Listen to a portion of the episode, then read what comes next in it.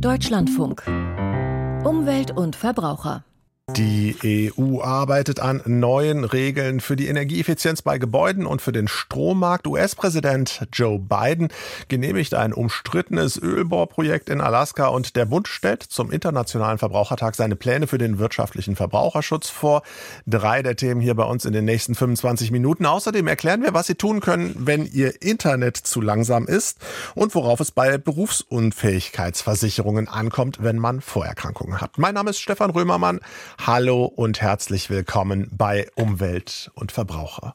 Rund 30 bis 40 Prozent der CO2-Emissionen verursacht der Gebäudesektor. Das liegt nicht zuletzt daran, dass viele Häuser kaum bis gar nicht gedämmt sind und deshalb viel Energie wortwörtlich zum Fenster rausgepustet wird oder durch schlecht gedämmte Wände verloren geht. Das will die EU ändern, doch um die neuen Regeln wird noch gerungen. Heute stimmt das EU-Parlament über seine eigene Position ab. Peter Peter Kapern berichtet. In Straßburg liegt der Frühling in der Luft, aber Kieran Cuff erinnert noch einmal an den vergangenen Winter. This winter, millions of people Millionen Europäer hätten da in kalten, zugigen Wohnungen festgesessen. Unternehmen und Haushalte mussten kämpfen, um die explodierenden Energierechnungen zu bezahlen, so der irische EU-Abgeordnete.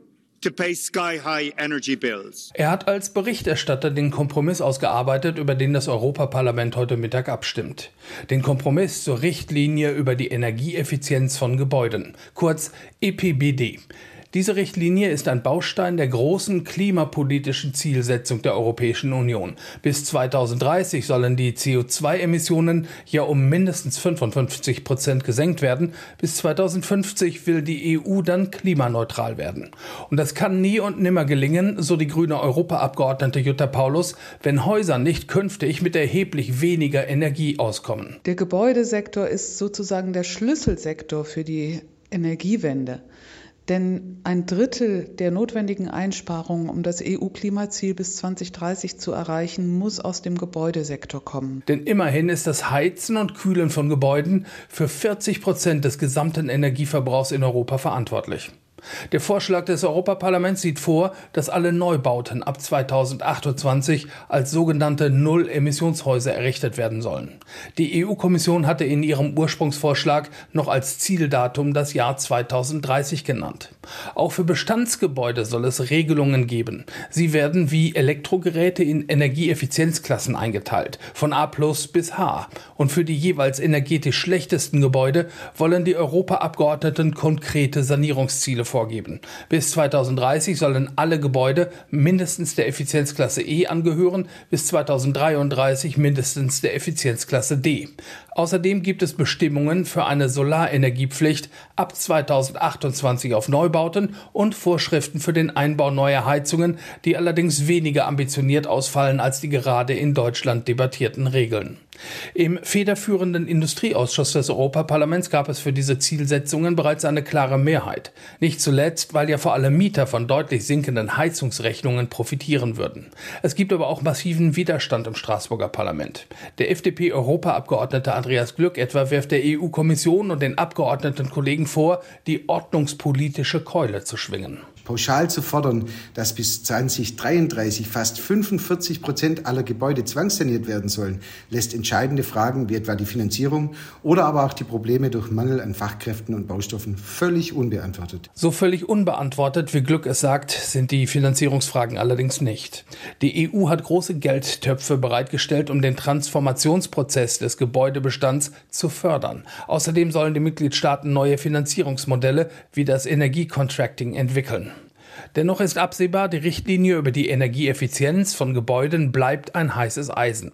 Sollte der jetzt vorliegende Vorschlag heute Mittag im Europaparlament eine Mehrheit finden, dann muss der anschließend doch mit den Positionen von Kommission und Rat unter einen Hut gebracht werden. Und insbesondere die Mitgliedstaaten werden versuchen, die Parlamentsposition noch aufzuweichen. Die EU ringt also noch um die neuen Regeln für die Energieeffizienz bei Gebäuden. Das war der Beitrag von Peter Kapern. Und in Brüssel geht es heute noch um ein anderes Energiethema. Die EU-Kommission stellt heute ihre Pläne für eine stärkere Entkopplung von Strom- und Gaspreisen vor. Was dahinter steckt und wie eine Lösung aussehen könnte, dazu der Beitrag von Stefan Überbach. Für viele Energieverbraucher in Europa war es ein rabenschwarzer Sommer. Nach dem russischen Angriff auf die Ukraine sind nämlich nicht nur die Gaspreise durch die Decke gegangen, sondern auch die Kosten für den Strom. Denn das sogenannte Merit Order System sieht vor, vereinfacht gesagt, dass teure Gaskraftwerke zwar erst zum Einsatz kommen, wenn man sie wirklich braucht, aber dann den Preis für den gesamten Markt vorgeben, also auch für Strom aus Solar- oder Windkraftanlagen, der eigentlich sehr viel billiger wäre. Dieses System funktioniert nicht mehr, hatte EU-Kommissionschefin Ursula von der Leyen in ihrer Rede zur Lage der Europäischen Union diagnostiziert und eine umfassende Reform angekündigt. My diagnosis is the current electricity market design that is based on the principle of merit order is not fit for purpose anymore. Von einer bevorstehenden Revolution auf dem europäischen Energiemarkt kann inzwischen aber ganz offensichtlich keine Rede mehr sein. Denn nach allem, was bisher durchgesickert ist, will die Kommission das Merit-Order-Prinzip nicht mehr über den Haufen werfen. Stattdessen setzt das Team von der Leyen auf langfristige Versorgungsverträge, um dauerhaft für stabile Preise zu sorgen. Außerdem sollen die EU-Staaten mehr Möglichkeit haben, die Produktion kostengünstiger Energie zu fördern. Investitionen in Ökostrom zum Beispiel, aber auch in die Kernkraft. Eine Regierung könnte etwa mit einem Konzern in einem sogenannten Differenzvertrag einen Festpreis vereinbaren. Ist der Marktpreis dann höher, muss der Erzeuger den Überschuss seinen Kunden zurückzahlen. Ist der Marktpreis niedriger, springt der Staat ein. Im Europaparlament kommen diese Ideen grundsätzlich gut an. Eine erneute Preisexplosion im nächsten Winter lässt sich damit aber nicht verhindern, sagt der Chef der Europa-SPD Jens Geier, der außerdem einen Industriestromtarif vermisst, mit dem energieintensive Branchen international wettbewerbsfähig bleiben können. Ich fordere von der Kommission und den Mitgliedstaaten daher zusätzliche Maßnahmen vorzulegen, die einen Anreiz zum Energiesparen setzen, sowie die verwundbarsten Gruppen und die Industrie zielgerichtet zu unterstützen.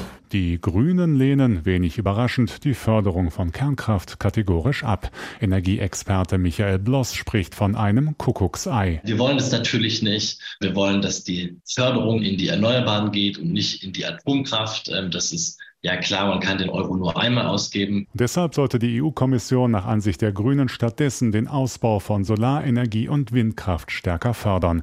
Mit europaweiten Ausschreibungen sollten in den nächsten beiden Jahren 120 Gigawatt zusätzlich ans Netz gebracht werden. Der CSU-Wirtschaftsexperte Markus Ferber will dagegen mit marktwirtschaftlichen Prinzipien für eine faire Preisbildung sorgen und findet es richtig, dass die Europäische Kommission eine eher behutsame Reform des Strommarktes vorschlägt. Für eine Entlastung der deutschen Energieverbraucher sei ohnehin nicht die EU, sondern die Bundesregierung zuständig. In Deutschland ist das Kernproblem, dass neben dem reinen Strompreis viele Steuern und zusätzliche Abgaben den Preis belasten. Dies kann nicht durch Europa geregelt werden, das kann nur in Berlin gelöst werden.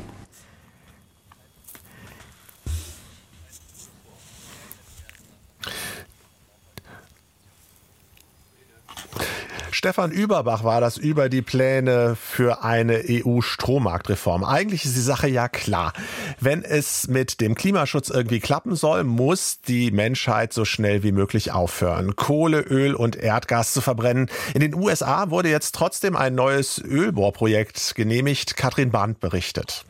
Joe Bidens Regierung hat das Willow-Ölprojekt in Alaska genehmigt. Nicht in dem Ausmaß wie ursprünglich vom Betreiber gewünscht, aber groß genug, um Umweltschützer zu alarmieren. Der Konzern ConocoPhillips wollte im Nordwesten Alaskas fünf Bohrplattformen bauen, zig Kilometer an Straßen und Pipelines dazu Brücken.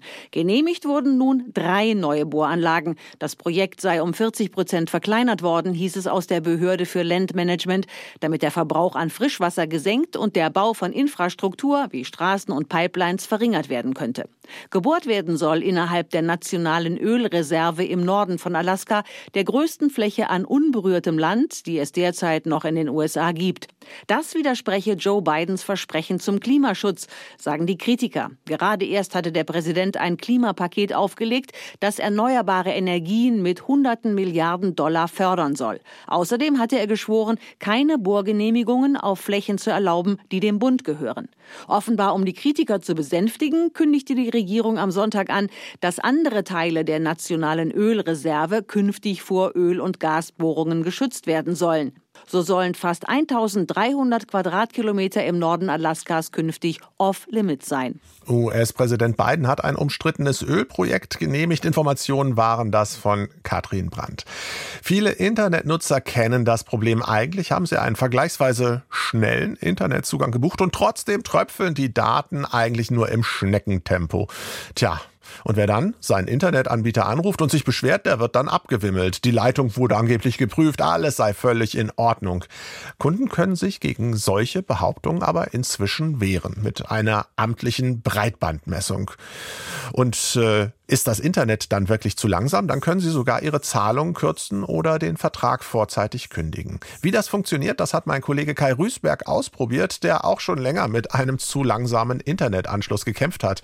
Mhm. Kai, erstmal ganz praktisch, wie läuft denn diese Breitbandmessung ab? Also ein Messgerät braucht man dafür nicht, sondern nur eine App. Die gibt es eigentlich für alle wichtigen Betriebssysteme. Äh, die ist allerdings im Moment nur für fest verdrahtete Internetleitungen. Man, also ich habe den Download dann bei der Bundesnetzagentur gefunden. Der ist auch nicht allzu groß. Das ist äh, soweit nicht problematisch. Das ganze Verfahren, das aber gerade für technische Laien schon ganz schön technisch herausfordernd und dauert auch eine Zeit. Ähm, zum Beispiel muss der PC per Netzwerkkabel mit dem Anschluss, also zum Beispiel dem Router verbunden sein. WLAN und alle anderen Geräte müssen vom Router ja richtig getrennt werden. Und wie läuft das Verfahren dann bei der eigentlichen Messung ab? Hat der Computer das dann alles wirklich automatisch gemacht oder mussten Sie das Programm dann immer wieder von selbst starten? Nee, also die Messung selber ja ist automatisch. Da muss ich nichts tun, aber ich muss sie jeweils anstoßen und zwar 30 Mal und an drei Tagen. Holla, das ist viel. Genau. Und ich darf auch heute zum Beispiel darf ich nicht äh, messen. Ich mache gerade eine zweite nochmal. Man braucht etwa ein eine Woche Zeit, weil es sind noch bestimmte Pausen dann dazwischen vorgesehen. Also an jedem Tag äh, muss man, und zwar an einem Kalendertag, genau zehn Messungen hinbekommen. Da sind dann jeweils fünf Minuten und einmal drei Stunden Pausen vorgeschrieben. Das heißt also zum Beispiel, man kann nicht nachmittags starten, dann wird man bis zum Abend des Messtages nicht mehr fertig. Mindestens brauche ich vier Stunden dafür. Klingt nach einem Vollzeitjob. Ja. Am äh, Ende gibt es dann ein Messprotokoll. Was stand da bei Ihnen dann drin?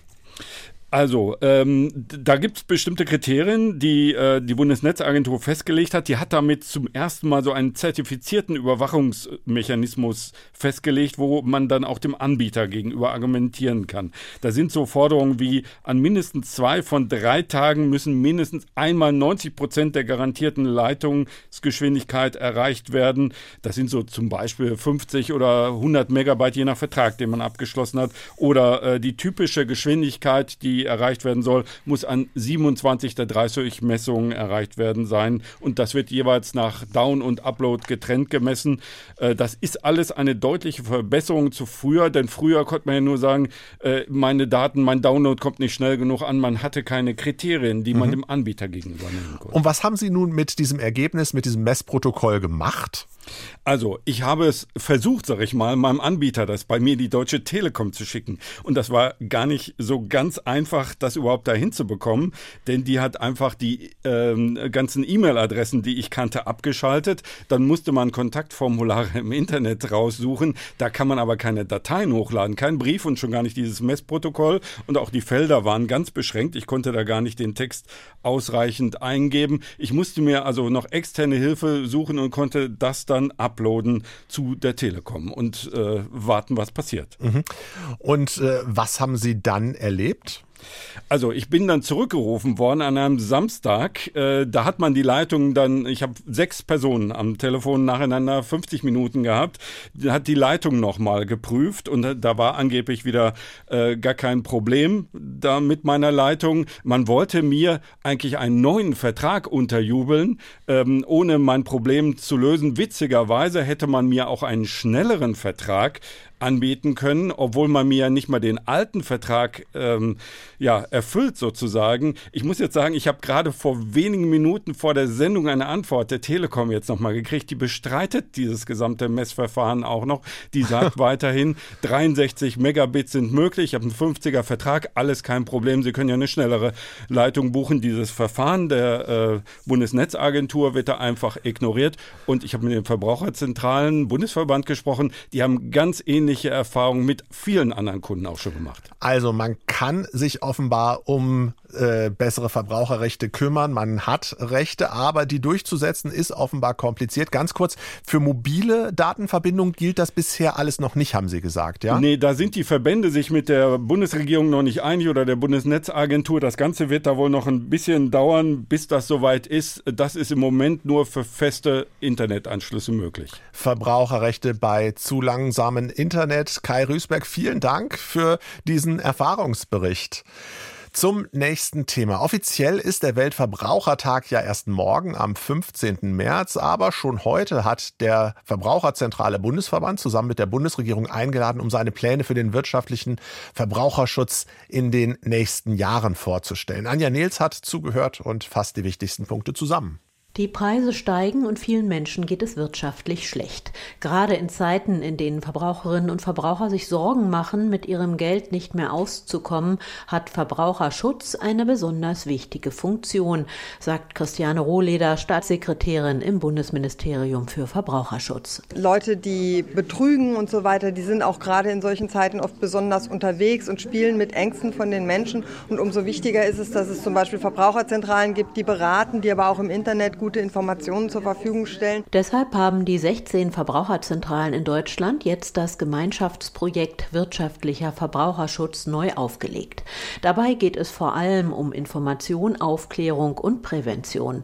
Besonders wichtig ist Projektleiter Malte Matzke, dass die Informationen sowohl nachhaltig als auch barrierefrei an die Menschen gelangen. Also sprich Inhalte auch aufzusetzen in leichte und einfache Sprache, die Materialien aber auch zum Beispiel mehrsprachig aufzusetzen Internettexte so einfach wie möglich zu gestalten. Angesprochen werden sollen ältere Menschen mit den Themen Pflege und Vorsorge, junge und einkommensschwache zum Beispiel mit Informationen über Abzocke im Internet, erklärt Simon Götze, Jurist bei der Verbraucherzentrale Berlin. Unseriöse Finanzcoaches, wie man sie bei Instagram junge Leute immer sehen, die nutzen diese Krise natürlich gerne aus, um Misstrauen zu schüren gegenüber herkömmlichen Anlageprodukten und Anlagemöglichkeiten gefakte Trading-Plattformen gibt es dort im Internet, wo Anleger quasi fingierte Kurse setzen und dann, wenn sie es auszahlen lassen wollen, dann verschwindet diese Plattform auf einmal. Das sind so diese Maschen. Daneben seien sogenannte Fake-Shops beim Online-Shopping ein Dauerbrenner. Die geben vor, Ware, die man nicht oder nur sehr viel teurer bekommt, vorrätig zu haben. Zum Beispiel neuerdings Holzbriketts zum Heizen. Die Menschen wollen sparen beim Heizen, sind auf der Suche nach Heizbriketts, die waren lange Zeit vergriffen und dann kann natürlich ein Fake-Shop diese Lücke super füllen, denn wenn man die Ware nicht vorrätig haben muss, dann ist das natürlich relativ einfach. Man bezahlt teuer Geld, wahrscheinlich auch den Marktpreis, aber kriegt keine Ware und das Geld kriegt man dann auch in der Regel nicht mehr wieder. Also das ist futsch. Auf großen Plakaten versuchen die Mitarbeiterinnen und Mitarbeiter der Verbraucherzentralen nun zu erklären, wie man Fake-Shops erkennt. Wenn der Preis sehr günstig ist, muss man schon mal aufpassen. Dann hatten wir viel Probleme, zum Beispiel, dass ein Impressum ganz gefehlt hat. Und ansonsten ist ein Fake-Shop daran zu erkennen, dass er zum Beispiel manchmal eine sehr merkwürdige URL hat, die gar nicht richtig zu dem passt, was man verkaufen kann. Und dann ganz wichtig am Ende, wenn man das Produkt ausgewählt hat und bestellen möchte, ist beim Fake Shop meistens nur Vorkasse möglich. Und das ist immer ein ganz großes Warnzeichen. Neben Fake-Shops gäbe es aber auch Unternehmen, die an sich seriös sind, die jetzt aber versuchen, gute und nicht immer legale Geschäfte mit der Krise zu machen. Simon Götze nennt ein Beispiel. Fitnessstudios, die natürlich ihre Preiserhöhungen mit den gesteigenden Energiekosten begründen. Und wenn man dann mal nachschaut, kann man natürlich Zweifel ziehen, ob die wirklich im Verhältnis zu den tatsächlich gestiegenen Kosten stehen, diese Preiserhöhungen und die Erhöhung der Mitgliedsbeiträge. Und gleichzeitig werden dann natürlich VerbraucherInnen nicht auf ihre Kündigungsmöglichkeiten hingewiesen oder gar kein Kündigungsrecht eingeräumt. Ein weiteres wichtiges Thema, vor allem für die Zukunft, ist das Recht auf Reparatur. Denn das gibt es noch gar nicht, ist aber ein Vorhaben auf EU-Ebene. Für Verbraucherschutz Staatssekretärin Christiane Rohleder ist das auch politisch ein wichtiges Anliegen. Also eine Sache ist das Recht auf Reparatur, was die EU jetzt vorlegen will, was wahrscheinlich darauf hinausläuft und was uns auch wichtig ist, dass man das Recht hat, auch nach Ablauf der Gewährleistungsfrist noch Dinge reparieren zu können, aber auch die Gestaltung von den Dingen, dass Sachen schon so gestaltet sind, dass die Ersatzteile vorhanden sind, dass die auch austauschbar sind, dass Akkus austauschbar sind, beim Handy zum Beispiel, beim Tablet. Das wurde gerade schon beschlossen und das ist ganz wichtig, damit man überhaupt die Möglichkeit hat, Sachen zu reparieren. Und ich glaube, das ist so ein Punkt, wo Verbraucherschutz und Nachhaltigkeit sehr eng zusammengehen, weil wir können es einfach nicht mehr leisten, alle Sachen gleich wegzuwerfen, wenn sie kaputt gehen. Die Verbraucherzentralen werden diesen Prozess begleiten und herausfinden, welche Probleme es gibt und dann so schnell wie möglich darüber aufklären, welche Rechte die Verbraucherinnen und Verbraucher künftig haben, wenn es darum geht, Dinge zu reparieren, statt einfach wegzuschmeißen.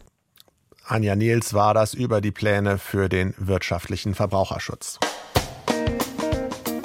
Deutschlandfunk Verbrauchertipp ein Unfall oder eine schwere Erkrankung kann das Leben von heute auf morgen grundsätzlich verändern. Plötzlich, ja, kann ich vielleicht nicht mehr arbeiten und muss sehen, wie ich finanziell über die Runden komme, denn aus der gesetzlichen Rentenversicherung kommen in solchen Situationen oft nur erschreckend niedrige Beträge, wenn überhaupt.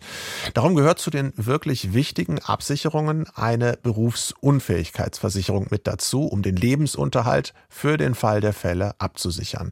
Beim Abschluss einer solchen Versicherung sollte man möglichst möglichst jung und vor allem gesund sein, denn gerade Vorerkrankungen sind oft ein Problem. Unter Umständen lässt sich eine Berufsunfähigkeitsversicherung aber trotzdem noch abschließen. Welche Angaben über den Gesundheitszustand nötig sind und was man sonst noch bei der Antragstellung bedenken sollte, dazu der Verbrauchertipp von Klaus Deuse. Wer sich gegen eine Berufsunfähigkeit versichern möchte, muss der Versicherung gegenüber genaue Angaben über den eigenen Gesundheitszustand machen, sagt Barbara Weber, Versicherungsexpertin beim gemeinnützigen Verbraucherportal Finanztipp. Normalerweise müssen Sie Beschwerden und Krankheiten der letzten fünf Jahre angeben. Bei Krankenhausaufenthalten und Operationen, da gilt sogar eine Zehnjahresfrist. Für das Ausfüllen der Gesundheitsfragebögen gilt das Motto ehrlich wert am längsten. Wenn sich nämlich später herausstellen sollte, dass bei den Angaben geschummelt wurde, kann der Versicherer die Zahlung einer Berufsunfähigkeitsrente verweigern. AntragstellerInnen müssen natürlich nicht jeden Schnupfen aus den letzten Jahren angeben. Wenn sie aber wegen einer Mandel- oder Blasenentzündung oder wegen eines Hautausschlags beim Arzt waren, dann sind das auf jeden Fall nennenswerte Erkrankungen. Gleiches gilt auch für Bauch- oder Rückenschmerzen. Aber nicht jede Vorerkrankung liefert Versicherungsgesellschaften einen Grund, den Antrag abzulehnen, betont Barbara Weber. Mit einer leichten Gastritis oder einer Blinddarm-OP oder sogar einem Muskelfaserriss habe ich immer noch gute Chancen auf eine Berufsunfähigkeitsversicherung. Wichtig ist nur, dass diese Beschwerden alle wieder ausgeheilt sind. Hilfreich für die Antragstellung ist es auf jeden Fall, sich von der Krankenkasse eine sogenannte Patientenquittung oder Versicherungsauskunft ausstellen zu lassen. Darin sind alle Arztbesuche, verordneten Medikamente und Heilmittel vermerkt. Anfordern sollte man außerdem die eigene Patientenakte bei den Ärzten, von denen man in den vergangenen Jahren behandelt wurde.